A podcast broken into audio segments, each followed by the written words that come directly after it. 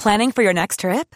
Elevate your travel style with Quince. Quince has all the jet setting essentials you'll want for your next getaway, like European linen, premium luggage options, buttery soft Italian leather bags, and so much more. And is all priced at 50 to 80% less than similar brands. Plus, Quince only works with factories that use safe and ethical manufacturing practices. Pack your bags with high-quality essentials you'll be wearing for vacations to come with Quince. Go to quince.com slash pack for free shipping and 365-day returns.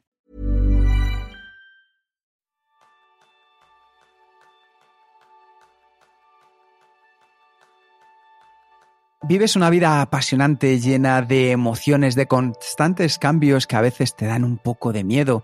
Una carrera contigo mismo en el que siempre quieres ser el primero hacerlo lo mejor posible. Ese es el tema principal del programa de esta semana, donde aprenderás cómo gestionar tus emociones mediante el autoconocimiento con Laura Rojas Marcos. Laura es doctora e investigadora en psicología clínica y de la salud. Nacido en Nueva York y de sangre sevillana, trabaja en todo lo que tiene que ver con las emociones y es una de las psicólogas más reconocidas en nuestro país.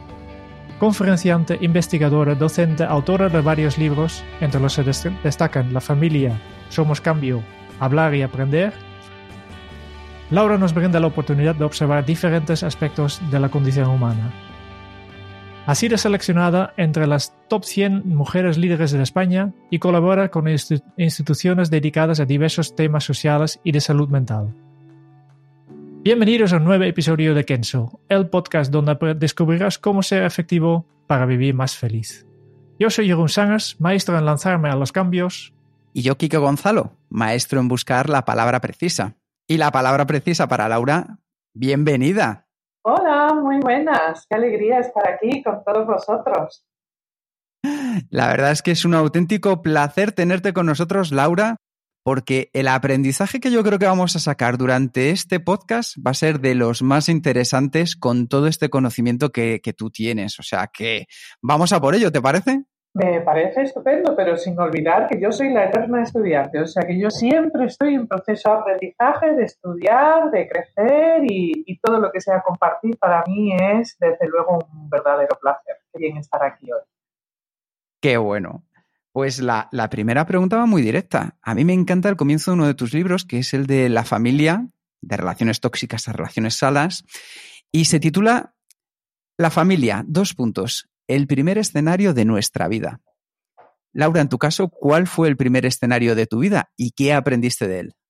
Bueno, desde luego el primer escenario de mi vida fue en la ciudad de Nueva York, ¿no? en la Gran Manzana, donde, bueno, yo diría que es un referente de cambios de energía, eh, de pasiones, de, crecimiento y, bueno, ahí fue donde nací, ¿no? Eh, y bueno, donde crecí durante muchísimo tiempo y donde fui a la escuela, pero a los ocho años, tras la separación de mis padres, pues me vine a vivir a, a España, a Sevilla, y de ahí tengo ese acento sevillano cuando hablo castellano, ¿no? Así que es una mezcla y, y, bueno, pues siempre me he pasado mi vida viajando en aviones y, y bueno, pues conociendo culturas diferentes, ¿no? Que no deja de ser una de mis grandes pasiones.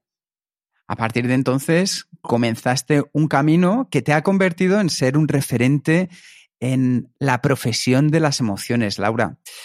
¿Siempre has tenido claro cuál era tu vocación o tenías otros sueños? Bueno, siempre, lo cierto es que no, no sabía cuando era más jovencilla, cuando era adolescente. Si hay algo que tenía claro es que mi pasión, desde luego, eran las personas, eh, los amigos, la diversión, el deporte, me encantaban, ¿no? Pero eh, no, no era algo que tenía claro que me quería dedicar a la psicología y al tema de la salud desde jovencita. Eso fue algo que fui descubriendo poco a poco, ¿no? Y, bueno, yo creo que como la gran mayoría ¿no? los jóvenes y pues bueno, en la vida a veces pues lo tienes muy claro desde pequeño lo que quieres hacer, pero yo diría que como una gran mayoría, pues fue un proceso de descubrimiento. Y, bueno, siempre he tenido muchos intereses, eh, pero poco a poco eso se fue afinando y la verdad es que me siento muy afortunada porque sí descubrí lo que quería eh, hacer con mi vida y, y, trabajar en las emociones ayudando a las personas y, desde luego estudiando eh, hasta mi último suspiro. Por lo menos ese es mi, esa es mi intención, ¿no? Esa es mi intención. Pues eso es algo que, que, has conseguido y lo has transmitido y lo sigues transmitiendo muy bien tanto en tus libros, tus conferencias, en tu clínica. Pero vayamos a algo que es la esencia de todo esto. Laura, ¿qué son las emociones y para qué las necesitamos en nuestras vidas? Bueno, las emociones forman una parte intrínseca y esencial de, de nuestra vida del ser humano. Al fin y al cabo, en ese primer escenario de nuestra vida, como decías al principio, pues que es la familia, para la gran mayoría, pues es donde descubrimos todas las emociones, tanto las positivas como las negativas. Y necesitamos nuestras emociones para, para entendernos, para comprender también a los demás y, y también como instinto de supervivencia. Por ejemplo, el miedo es una emoción necesaria. Necesitamos sentir miedo, saber sentir miedo para saber cuándo estamos frente a una amenaza, cuando nos tenemos que proteger, cuando necesitamos pedir ayuda. Y, bueno, luego también está la alegría, el amor, ¿no? sentir esos vínculos y, y, el saber disfrutar de un momento y de otras personas, ¿no? para sentir ese contacto. Emociones, por ejemplo, como la empatía, es fundamental para construir vínculos entre las personas. Entonces, las emociones nos acompañan desde el momento que venimos, llegamos ¿no? a este mundo hasta nuestro último suspiro. Y, bueno, nos va a ayudar siempre en las relaciones eh, y qué, decir de, las relaciones con nosotros mismos. ¿no? Eh, es una parte esencial del desarrollo también de la autoestima. Así que importante, es muy importante conocer qué sentimos, cómo se llama lo que sentimos y para poder entendernos a nosotros mismos, entender a los demás y desde luego frente a una adversidad saber qué tenemos que hacer. Me parece que podríamos dedicar a cada una de las emociones un capítulo en exclusiva contigo, pero yo creo que vamos a intentar dar ese brochazo de pintor para que nos des determinadas ideas, determinados consejos que podamos aprender más sobre ellos y luego ir profundizando más adelante cada uno de los oyentes. Hay una cosa que a mí me encanta en tu libro y es que eh, explicas un concepto maravilloso, que es que eh, dices que al final las emociones, pues hay una tendencia que, que viene, que va, eh, pero que esas primeras veces que las vivimos determinan en gran medida cómo las vamos a gestionar en el futuro. ¿Cómo podemos construir una relación sana con esas primeras veces con nuestras emociones? Bueno, la primera vez que descubrimos una emoción, ya sea positiva o negativa, desde luego eh, es un indicador, nos da información sobre nosotros mismos, ¿no? Y, y, bueno, el cómo gestionamos, por ejemplo, el miedo se gestiona muy diferente a cómo gestionamos la alegría, ¿no? O la serenidad. Sentir serenidad, o sea, emociones positivas como la serenidad, la alegría, eh, sentirse conectados con otras personas, pues desde luego va a aumentar no solamente nuestro bienestar, sino que también va a tener un impacto químico y fisiológico en nuestro cuerpo, ¿no? Y de hecho vamos a, a poder pensar de una manera más rápida, más fluida, lo vamos a pasar mejor, ¿no? Y, y vamos a, a, encontrarnos mejor con nuestro entorno es más seguro. En cambio, cuando tenemos emociones negativas y las descubrimos, como puede ser el miedo que hemos mencionado, pero también la ansiedad o el sentimiento de inseguridad, y a veces, eh, cuando trabajo también con personas, cuando descubren la envidia, por ejemplo, eh, pues claro, ahí se gestiona de una manera diferente y, siempre suele estar asociado a la incertidumbre, a la inseguridad eh, y también al, al juicio, ¿no? Hacemos un juicio de valor cuando nos encontramos mal, cuando nos tenemos miedo o nos sentimos inseguros a la hora de compararnos con otras personas. Entonces, desde luego, siempre se recomienda en el campo de la psicología y como terapeuta el, el que reconocer determinadas emociones, sobre todo las negativas, es algo muy importante que nos va a ayudar a entender qué es lo que nos está pasando ¿no? y, y, si hace falta cambiar algo o no, si se puede también, ¿no? porque hay que tener los pies en la tierra. Pero pero es un proceso de descubrimiento y desde luego siempre nos va a ayudar las personas que tenemos en el entorno para poder identificar esas emociones. A veces sentimos ansiedad y no sabemos que lo que sentimos es ansiedad. A veces sentimos envidia o rabia y no sabemos que se llama así y, claro, no sabemos qué hacer al respecto. Y, bueno, pues aprendemos a identificar las emociones, sobre todo las universales, eso quiere decir que son las que compartimos con pues, prácticamente toda la humanidad, como es el miedo, el asco, eh, la ira, cuando nos enfadamos, eh, la tristeza, la alegría. Y después, curiosamente, en las investigaciones se ha ido identificando otras emociones como, por ejemplo, la vergüenza, la sorpresa, como emociones que también son universales. Y, y y bueno, cada uno pues lo sentimos en escenarios distintos, ¿no? aunque es cierto que podemos compartir escenarios muy comunes donde sentimos emociones fuertes, ya sean positivas o negativas. Me parece algo que puede, que vamos a disfrutar muchísimo este marco, esta introducción que nos has dado, porque nos centraremos en, en algunas de ellas. Y antes de dejarle a Jerón que te haga la siguiente pregunta, Sí que tengo una que me parece eh, interesante con esto que estás comentando justo ahora de emociones universales. Eh, la tendencia o nuestra tendencia personal a vivir determinadas emociones viene determinada al nacer en nuestros genes o se construye o ambas cosas. Pues ambas cosas, ambas cosas. O sea, por un lado, genéticamente estamos mm, predispuestos y preparados para mm, poder sentir emociones Luego, por otro lado, siempre va a tener un impacto muy importante y va a influir enormemente eh, el entorno en nosotros, así como todo lo que aprendemos de las personas de nuestro entorno. El entorno tiene un papel muy, muy importante en cómo nos relacionamos con el mundo, con otras personas y desde luego con nosotros mismos, que eso no hay que olvidarse nunca. Que la manera en la que nos hablamos, el diálogo eh, y cómo hemos aprendido a escucharnos, si es que es algo que hemos aprendido, eh, pues va a tener un impacto enormemente en las decisiones que tomamos, en cómo gestionamos la adversidad.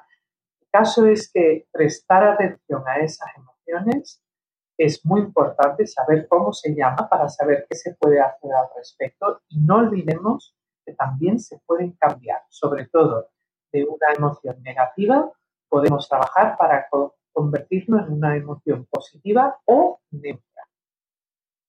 Esto, esto, que acabas de decir a mí me resulta especialmente interesante porque al final significa que podemos gestionar nosotros también, que hay una parte que podemos controlar y trabajar sobre nuestras emociones. Eh, ¿Eso puede pasar, como decías tú, desde el primer, desde el primera vez que respiramos hasta el último suspiro de nuestra vida, Laura?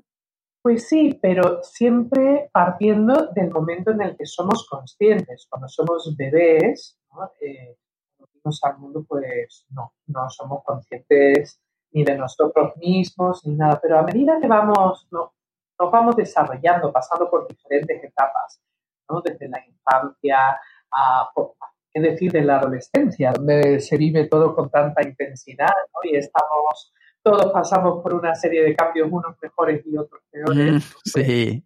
Eso, por supuesto, que va a tener un impacto enorme, ¿no? Enorme a lo largo de nuestra vida. Pero sí, se pueden cambiar y una vez eh, que también alguien nos enseña, porque estas cosas se pueden aprender y qué bien, ¿no? Porque además cuando se aprenden y da igual la edad, da igual, no importa, todo se puede aprender eh, lo ideal sería desde la infancia, ¿no? Pero, pero poquito a poco, en cualquier momento de la vida podemos aprender a gestionar las emociones, a cambiarlas, a entenderlas y, bueno, a sentir que tenemos un cierto control de nuestra vida. Eh, Laura, tú dices que la familia es la mejor escuela para aprender o a manejar las emociones. ¿Nos puedes contar algo más acerca de esta idea? Bueno, desde luego la familia para la gran mayoría de las personas, que es eh, cuando venimos al mundo, es ese primer escenario de nuestra vida, es el lugar para la gran mayoría donde aprendemos sobre esas primeras emociones, eh, el sentirnos seguros, protegidos, donde aprendemos sobre el amor, pero también aprendemos sobre la rivalidad, sobre el miedo a ser abandonados, el miedo a la soledad o incluso el miedo a la oscuridad.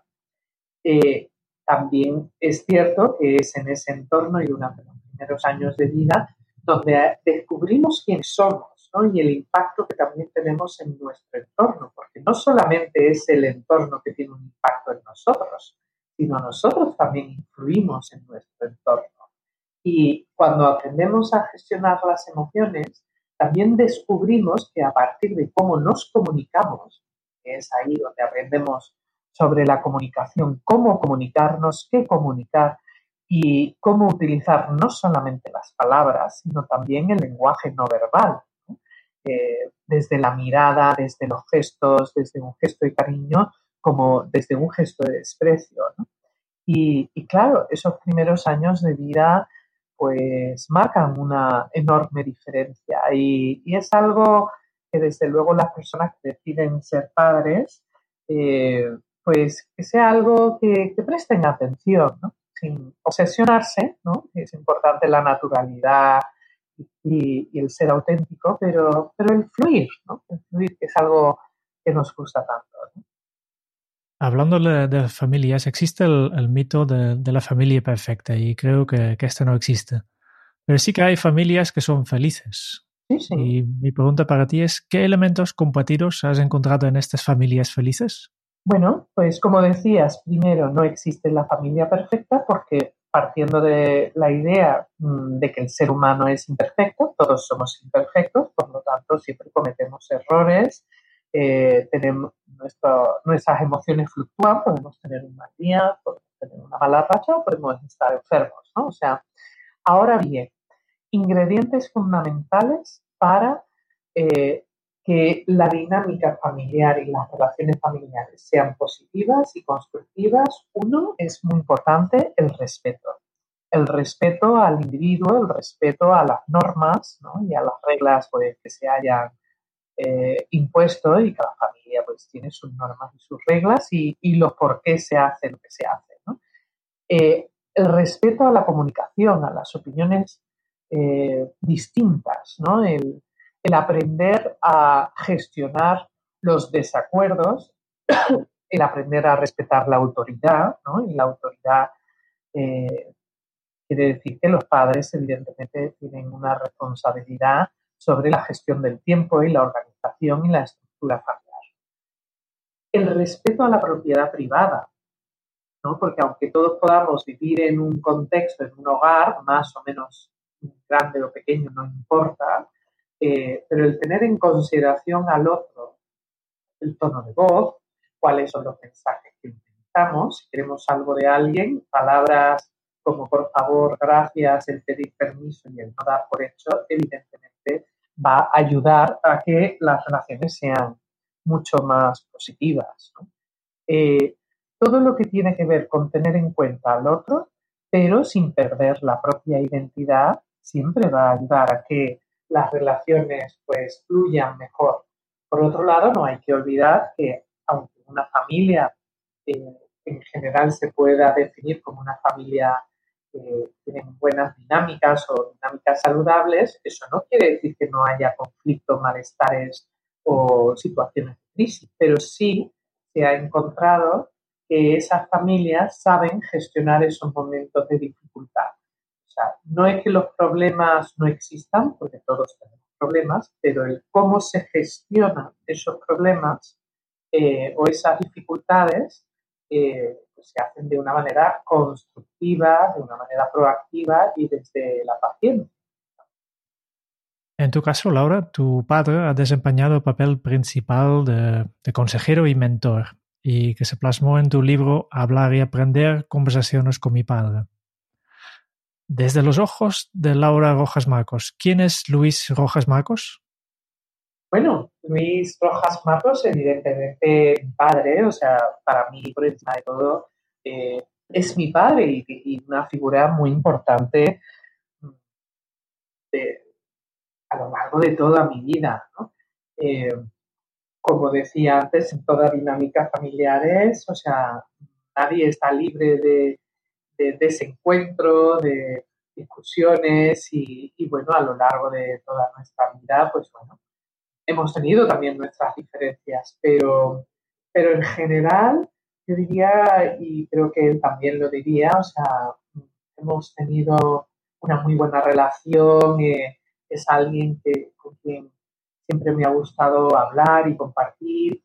Y también es cierto que tenemos muchas cosas en común, independientemente de nuestras diferencias, tenemos muchas cosas en común de forma de ser, de intereses, pero ya no solo profesionales, ¿no? sino también a nivel personal, como puede ser la música, el, viajar, el leer, escribir y, y también eh, el pasarlo bien, ¿no? O sea, el divertirse, el tener tiempo para el ocio, aunque él, por ejemplo, ¿no? es una persona que encanta el deporte, corre maratones, eh, y yo no, no, soy muy de deportes ni corro maratones, pero, por ejemplo, me encanta andar, ¿no? Me encanta y puedo andar bastante. Es verdad que yo también sufro de lesiones que él no tiene, ¿no? Pero bueno, él tiene una edad y, este año, por ejemplo, acaba de correr su vigésimo sexta maratón a sus 76 años. Entonces, eso me produce mucho orgullo. Y, me emociona. Eh, el ver a mi padre, pero a mi padre como padre. A quien quiero mucho y respeto mucho, pues que haya una vez más conseguido un reto para mí sería imposible. Ni andando hago eso.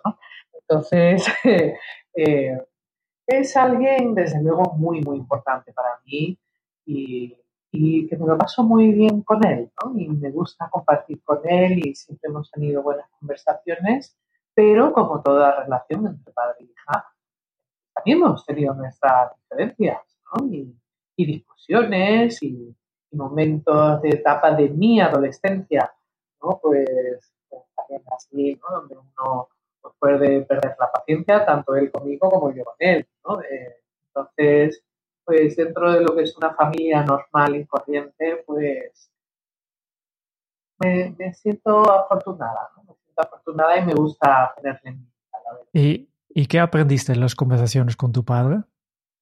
Ay, que aprendí con él y, no solamente que aprendí, sino que sigo aprendiendo, ¿no? Eh, me gusta mucho compartir con él como lo pasamos bien, pues he aprendido muchas cosas, pero por ejemplo a nivel profesional y desde que soy muy niña, eh, hay una serie de mensajes que tanto yo como mis hermanos, eh, que somos cuatro, hemos escuchado, eh, pues por ejemplo el esfuerzo, la importancia del esfuerzo, la importancia de de trabajar, eh, dar lo mejor que puedes y desde luego si encuentras tu propósito, un trabajo, una profesión que te gusta, que te apasiona, mm, como lucha por muy difícil que sea, eh, es alguien también he aprendido a cómo afrontar el miedo, ¿no? Y los momentos difíciles de la vida. La verdad es que ahí también me ha dado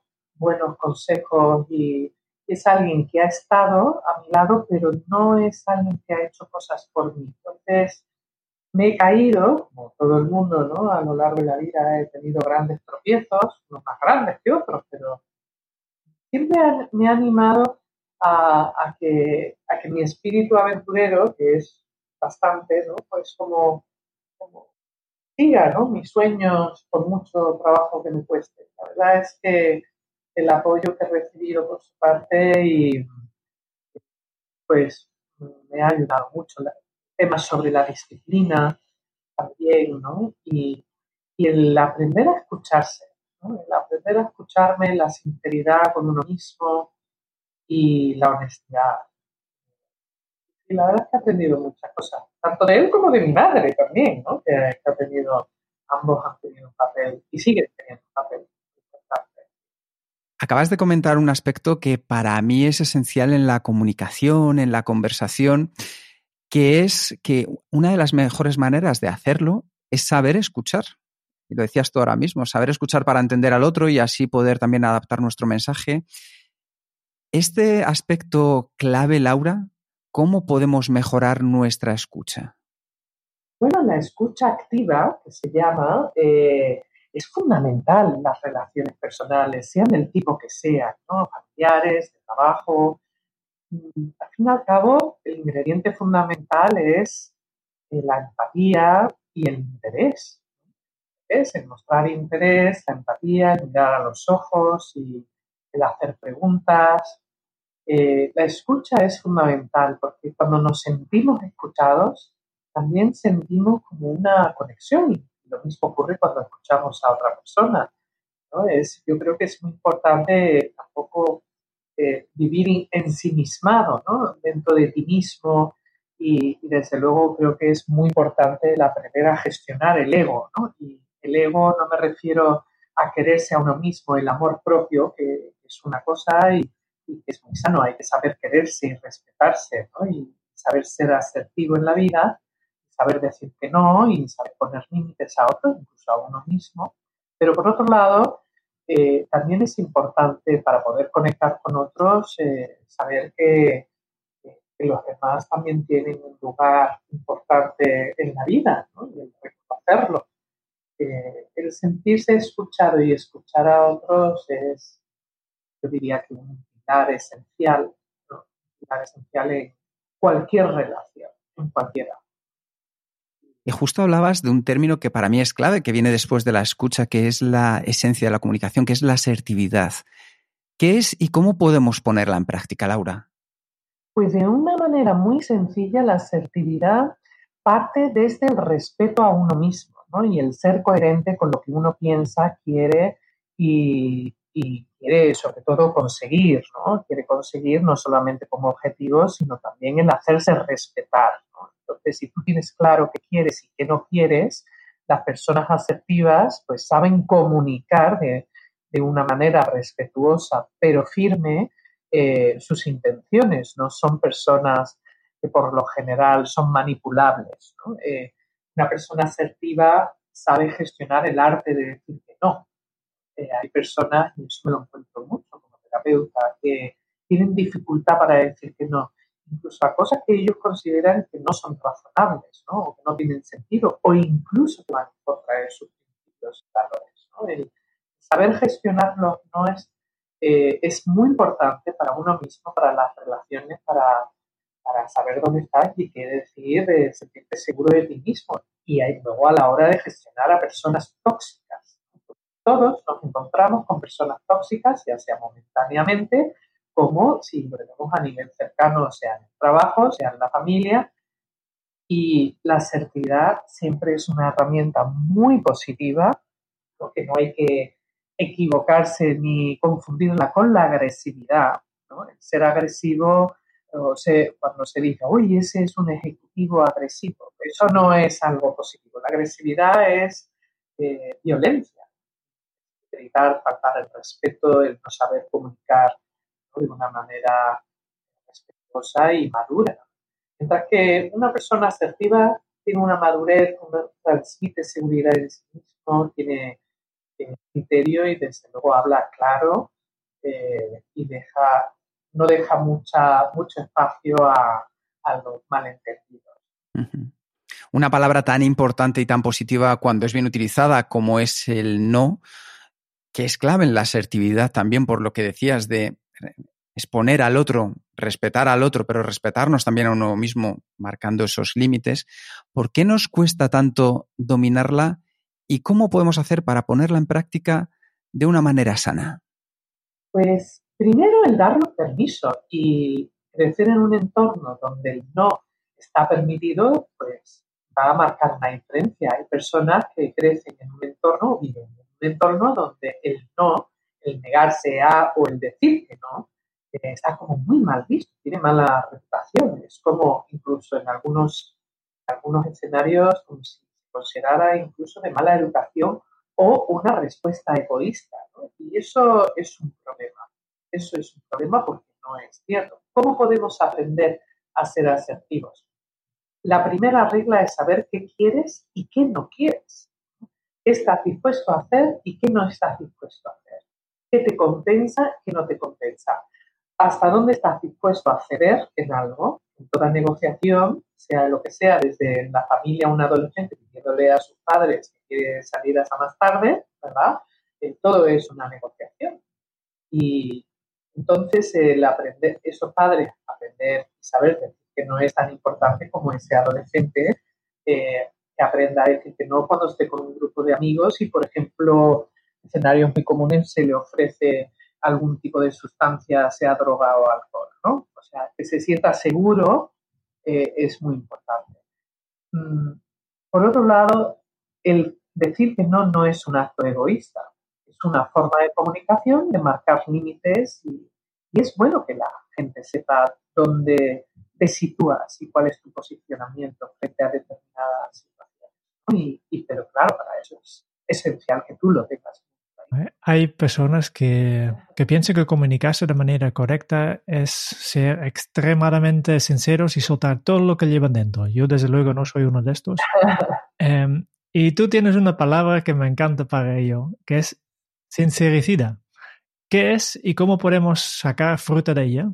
Pues eh, me encanta ese término. Hay que decir que es un término, eh, lo sincericida o ser sincericida no está en el diccionario, ¿vale? Es un palabra, como decimos vulgarmente, ¿no? Eh, pero es un término que yo creo que dice tanto. Y desde mi punto de vista, las personas sincericidas son aquellas que no hay que equivocarse con que son asertivas, son personas inconsideradas, que dicen todo lo que piensan porque tienen el sentimiento de un sentimiento de derecho que consideran que yo tengo derecho y, o en nombre de la sinceridad voy a decir lo que pienso, te guste o no te guste, y sin preguntar.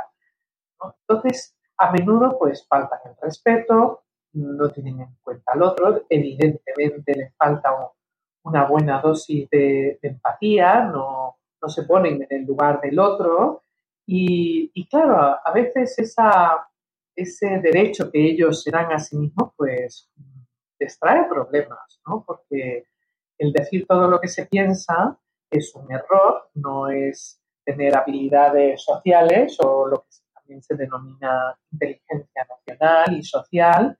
Y claro, a menudo estas personas entran en conflictos.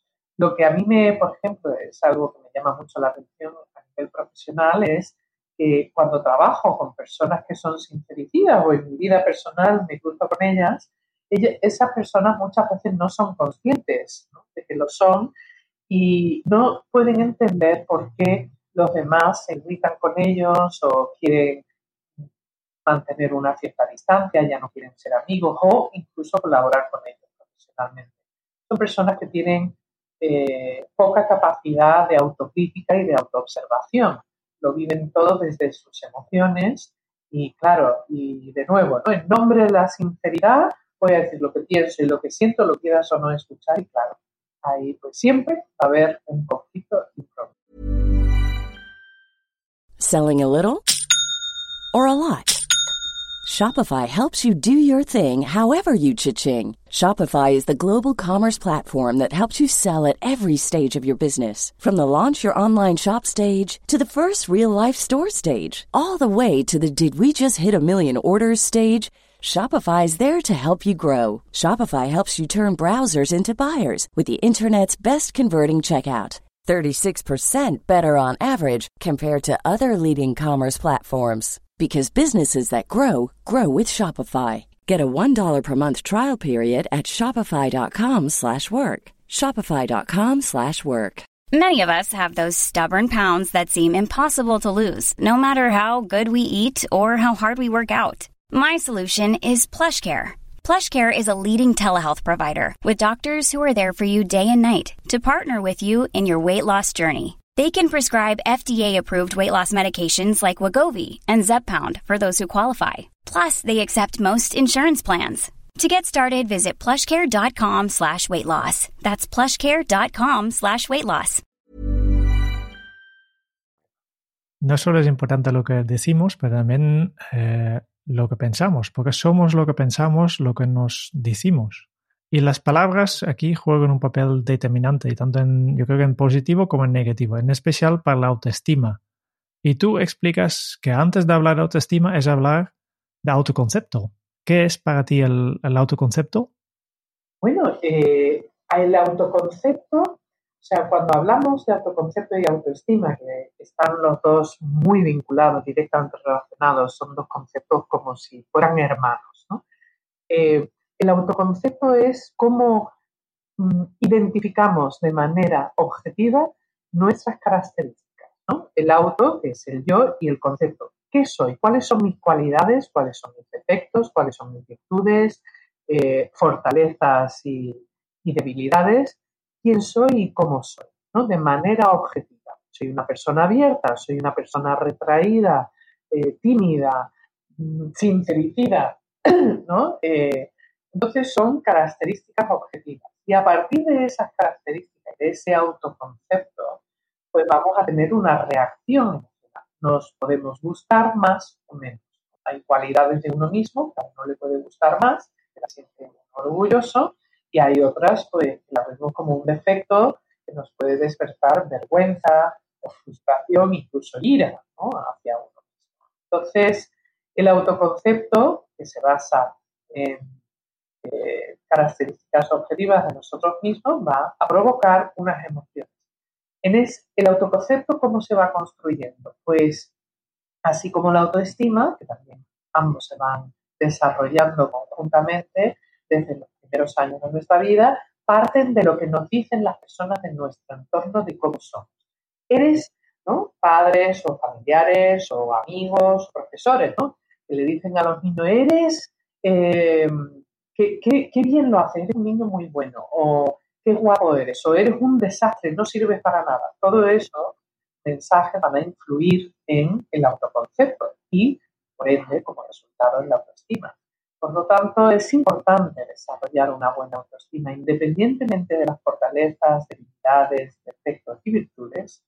El desarrollo de una buena autoestima nos va a llevar a no solamente a querernos y gustarnos, sino también a empoderar y a tener la capacidad para llevar a cabo una serie de pautas a la hora de querer cambiar algo de nosotros mismos, a la hora de aprender, de salir de la zona de confort, de sentirnos libres, ¿no? Y desde luego de sentir que tenemos derecho a elegir con quién nos queremos relacionar y cómo queremos eh, dirigir nuestra vida.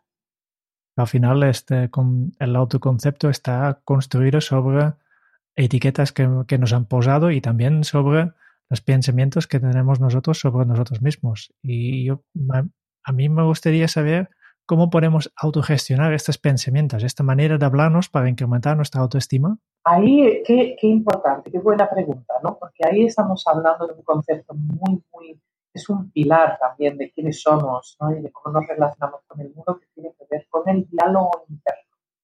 Cómo nos hablamos, eh, cómo nos dirigimos hacia nosotros mismos, cómo conversamos en nuestros pensamientos y en nuestra cabeza va a influir enormemente ¿no? Eh, a la hora de tomar decisiones, de relacionarnos con otros, de hacer o no hacer, de juzgarnos y también respecto a cómo explicamos las cosas que nos suceden en la vida. Eso se llaman los estilos explicativos, de los que hablaba Martin Seligman, un gran psicólogo y pionero de la psicología positiva. ¿no? Entonces, en ese diálogo interno, pues va a influir, como tú bien decías, eh, los mensajes que recibimos a lo largo de los primeros años de nuestro desarrollo, de nuestros padres y profesores.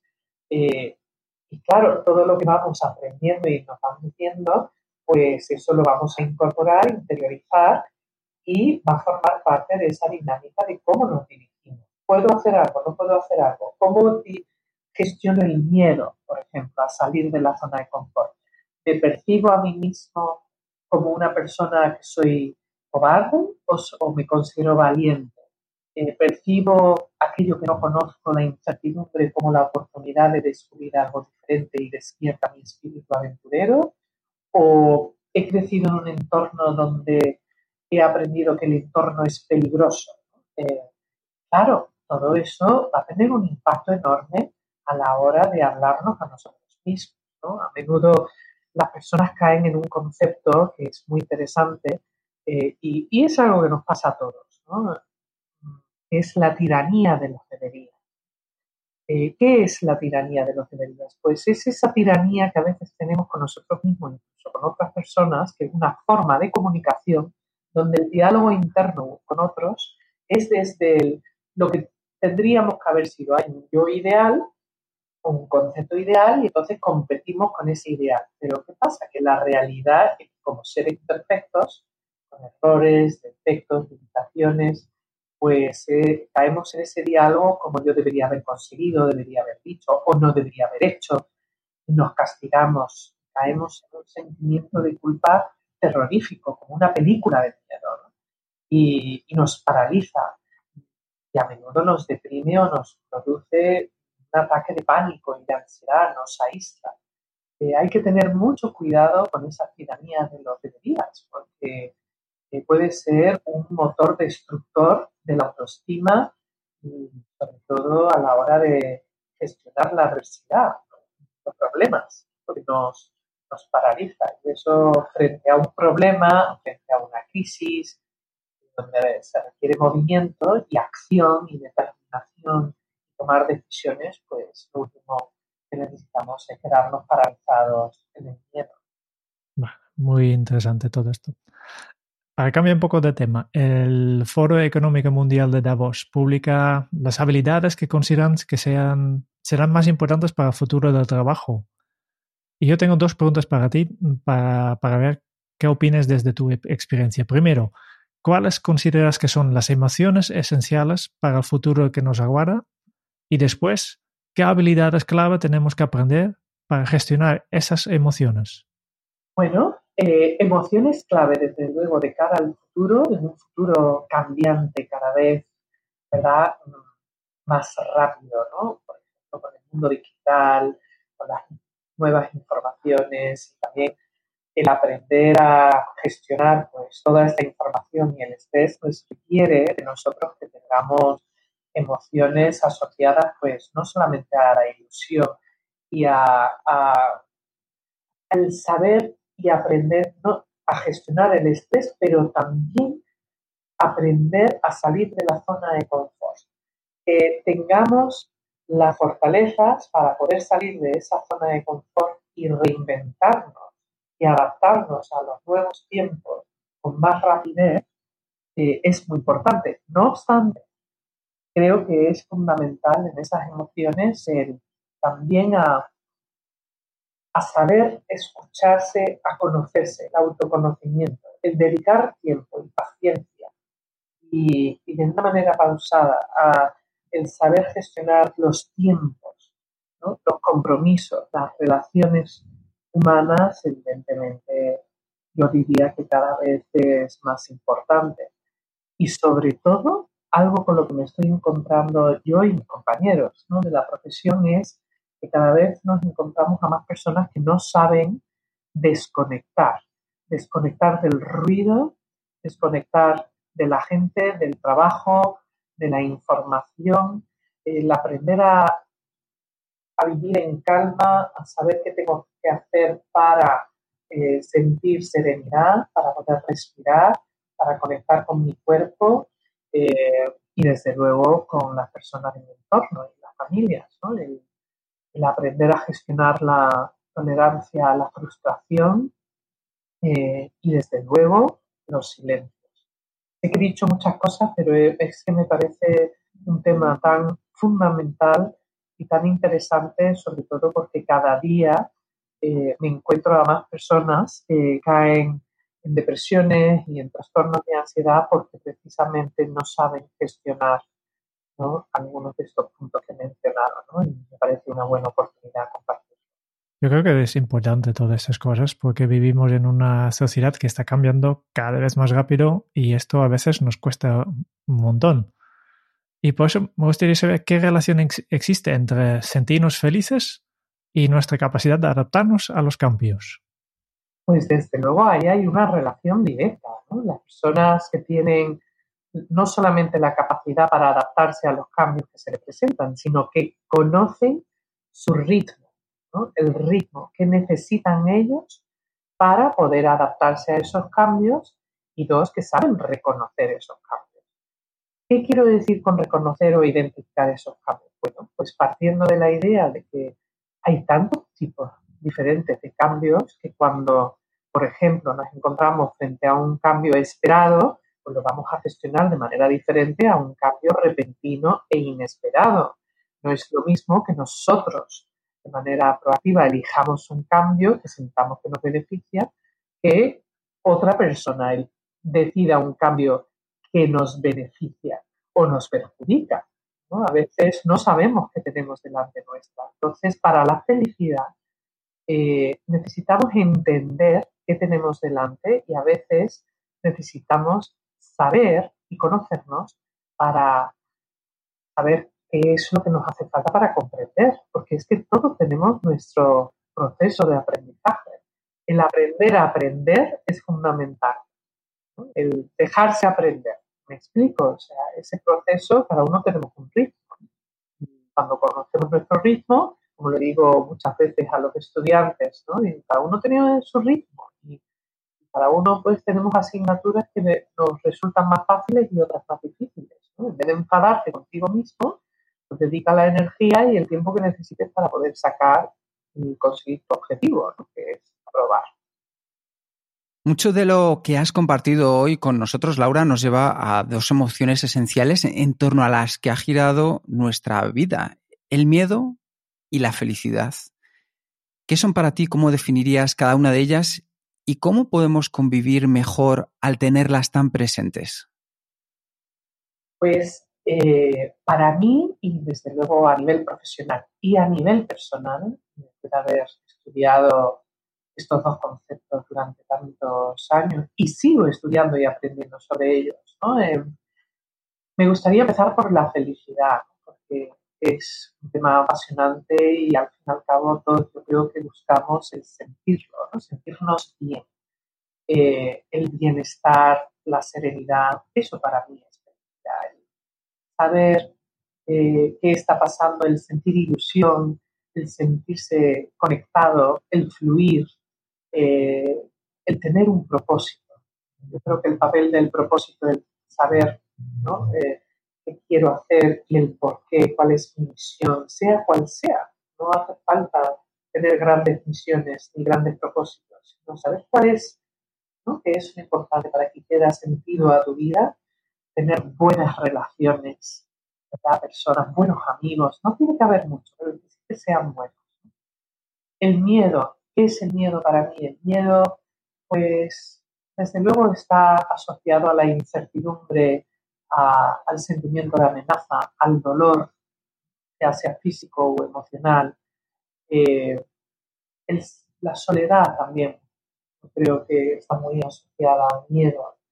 Eh, como terapeuta a menudo veo que muchas personas, o todos, ¿no? en algún momento dado de nuestra vida, cuando nos hemos forzado a tener que afrontar una dificultad, desde dar una mala noticia, como eh, el perder algo o alguien produce miedo. El ser humano es territorial y somos seres sociables. cuando perdemos algo o alguien, sentimos miedo, sentimos tristeza, frustración, ira, miedo a perder el control. Eso también produce miedo, el miedo al fracaso. En una sociedad donde, hay mucho ego y narcisismo y, lo podemos ver en las redes sociales. ¿verdad? Miedo a que la gente sepa que no me siento bien o, que no soy feliz o que no confío en mí mismo. Ahí también hay una ocultación.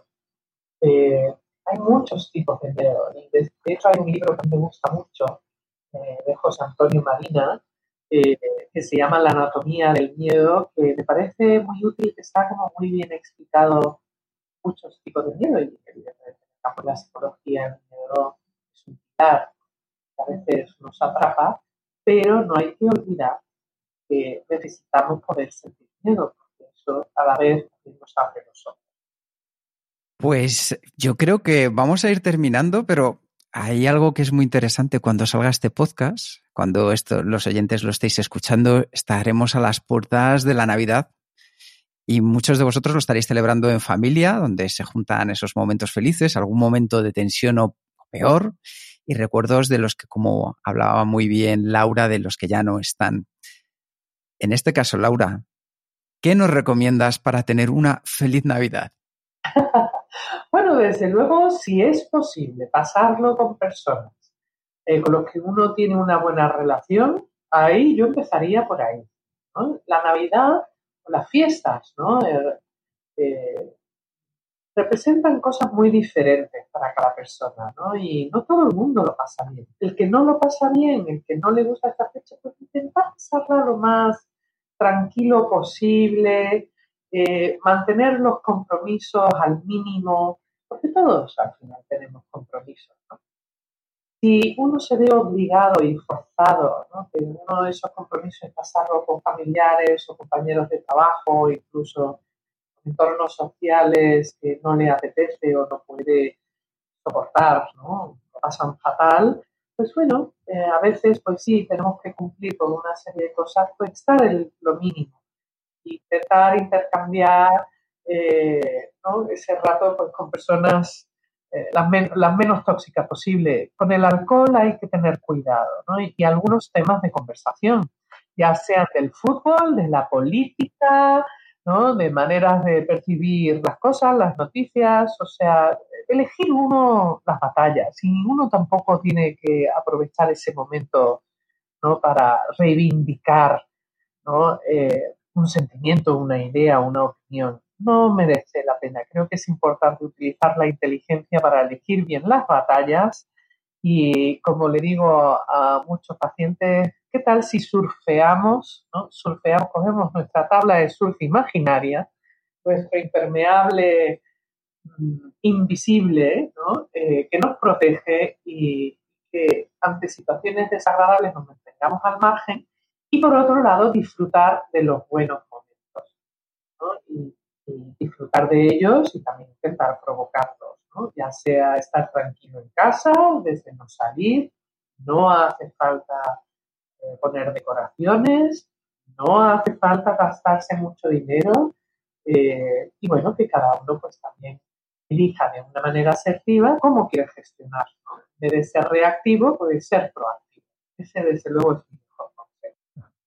Me parece un consejo genial. Y para terminar ya esta entrevista, Solo nos quedan dos cosas. El primero que, hacemos con todos los entrevistados es un cuestionario, Kenzo. Son 10 preguntas rápidas. ¿De examen? De examen, no, no, no de examen. Simplemente para, para conocerte aún un poco mejor.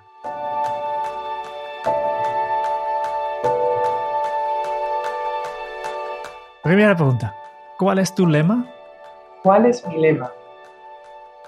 ¿Cuál es mi lema? Vivir el presente de la mejor manera posible y mantener los ojos abiertos y salir de la zona de confort, estar en contacto con el espíritu aventurero. Lo siento, es que tengo varios. no pasa nada. ¿Cómo se titularía tu biografía? ¿Cómo se titularía mi biografía? Eh, una vida llena de curiosidad. Bueno, yo soy muy curiosa. De curiosidad y risas, aunque también muchas lágrimas. ¿Cuál es el libro que más has regalado? Y obviamente aquí no puedes contestar tus propios libros.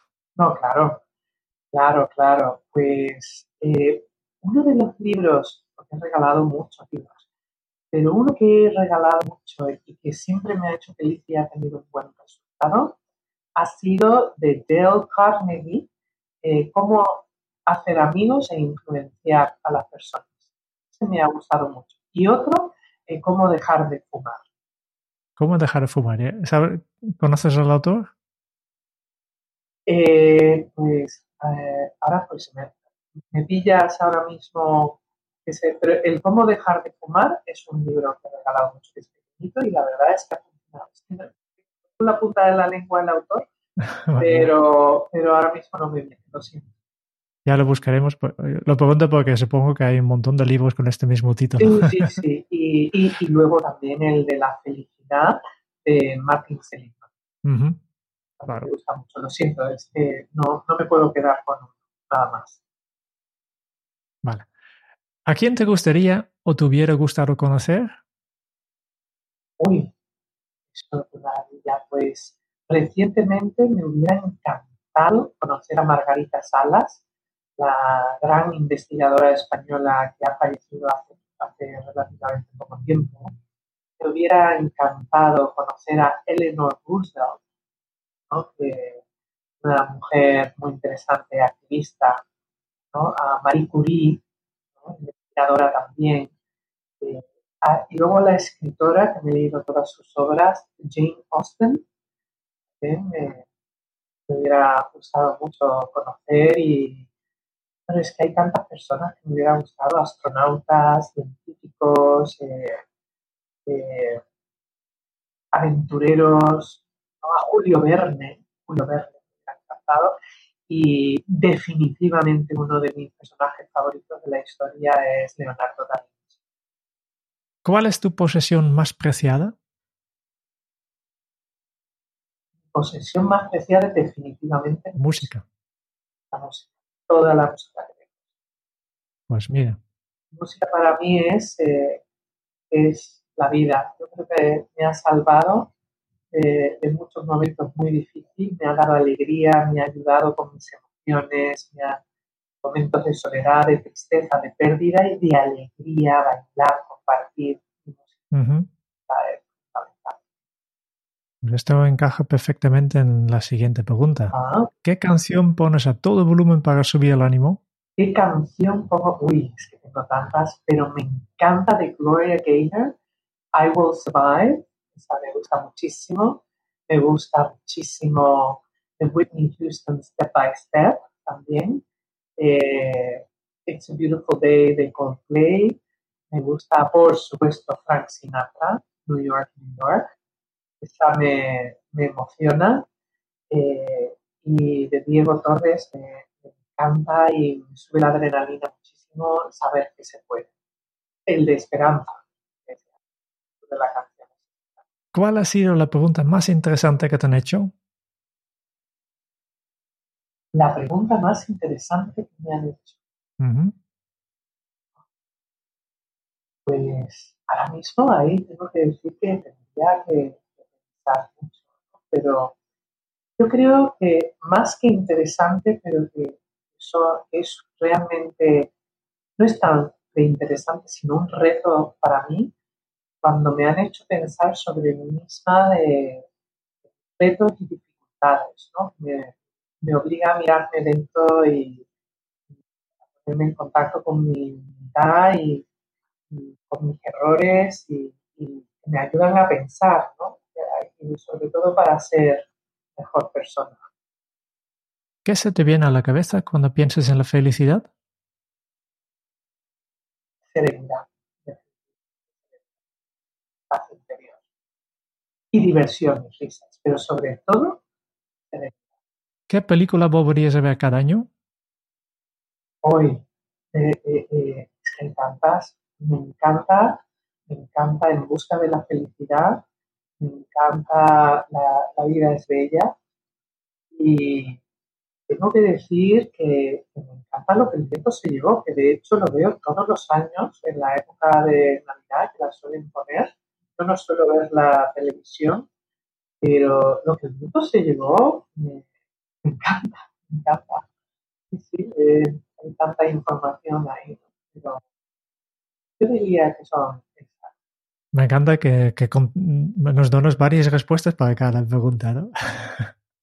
Sí, es que tengo que confesar que, que frente a esas preguntas siempre me, resulta tan difícil responder a una nada más porque de repente es como que se me abren las compuertas y además lo siento, ¿no? Como en el pecho, que se me abren las compuertas y, y si, no puedo decir solo uno, ¿no? No, no, no puedo, no puedo, porque hay muchas cosas que me suben el pulso y me, ilusionan.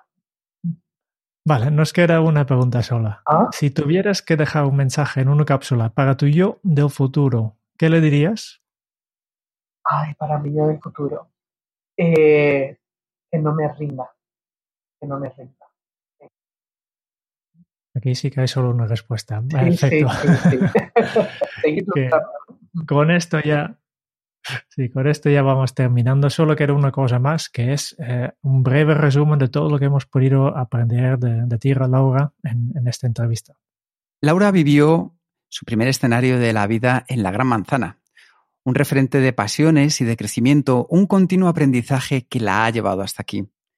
Una mezcla con su pasión sevillana por el proceso de descubrimiento por las personas, por trabajar en las emociones ayudándonos.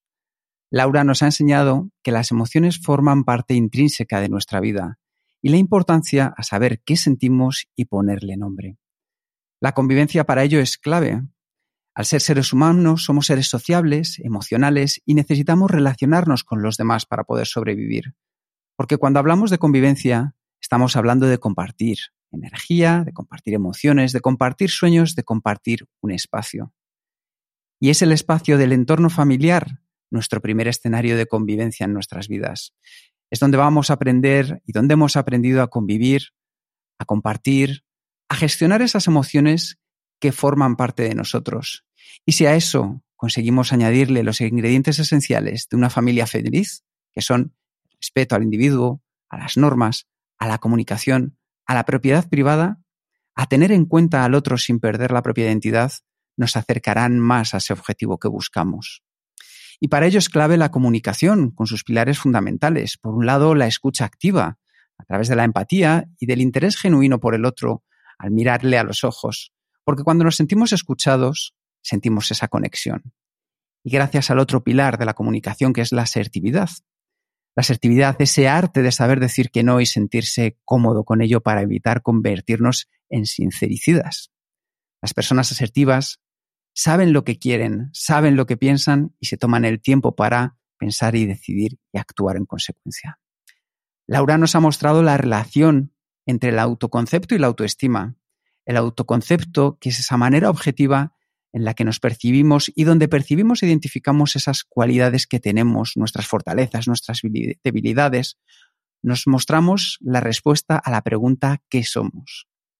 Y es a partir de cómo nos vemos de esas cualidades y características del autoconcepto que hacemos una valoración emocional al respecto, un mensaje que va de la mano de la autoestima. Las personas con una alta autoestima son personas que se valoran, que confían en sí mismas, se gustan y se quieren, que viven más en paz consigo mismas. Una autoestima sana es cuando hay una aceptación tanto de nuestras virtudes como de nuestros defectos. Y el desarrollar una buena autoestima es fundamental, y es algo que aprendemos desde que somos muy pequeños. Pero es algo que también se va desarrollando a lo largo de nuestra vida a la hora de cómo conversamos con nosotros mismos. Laura nos ha mostrado la carrera que muchos tenemos contra nosotros mismos en busca de la perfección, que nos conduce a una única meta, la culpa. Y en contraposición, a través de un cambio proactivo que podemos tener, podemos encontrar las emociones del futuro, que son salir de nuestra zona de confort para reinventarnos, el autoconocimiento para aprender de nosotros mismos, el gestionar los tiempos y nuestros compromisos, el desconectar del ruido a través del silencio. Si a ello le unimos saber cuál es nuestro propósito, ese que da sentido a tu vida, nos acercaremos más a la felicidad. Y esta conversación ha llegado a su fin, aunque ese fin es un comienzo para descubrir el mundo de las emociones. Y Laura, hasta su último suspiro, vivirá el presente de la mejor manera posible al mantener los ojos abiertos para estar en contacto con su espíritu aventurero. Una vida llena de curiosidad y risas, y seguirá siendo el aprendiz referente del universo de las emociones porque nunca se rendirá.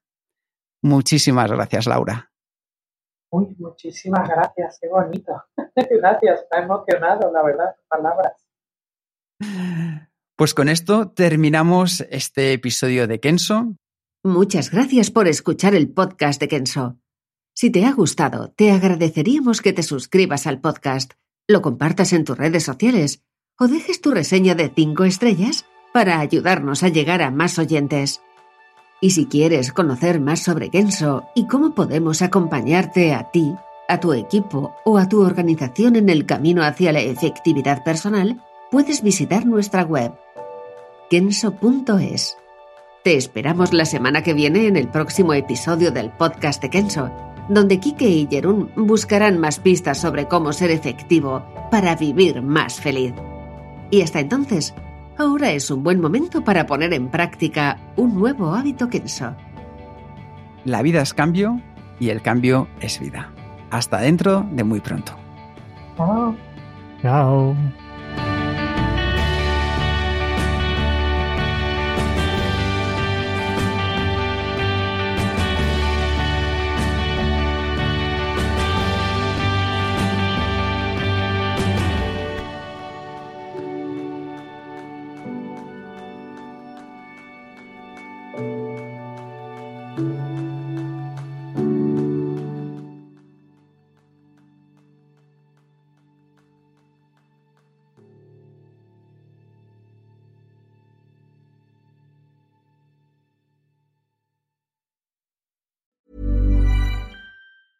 Planning for your next trip?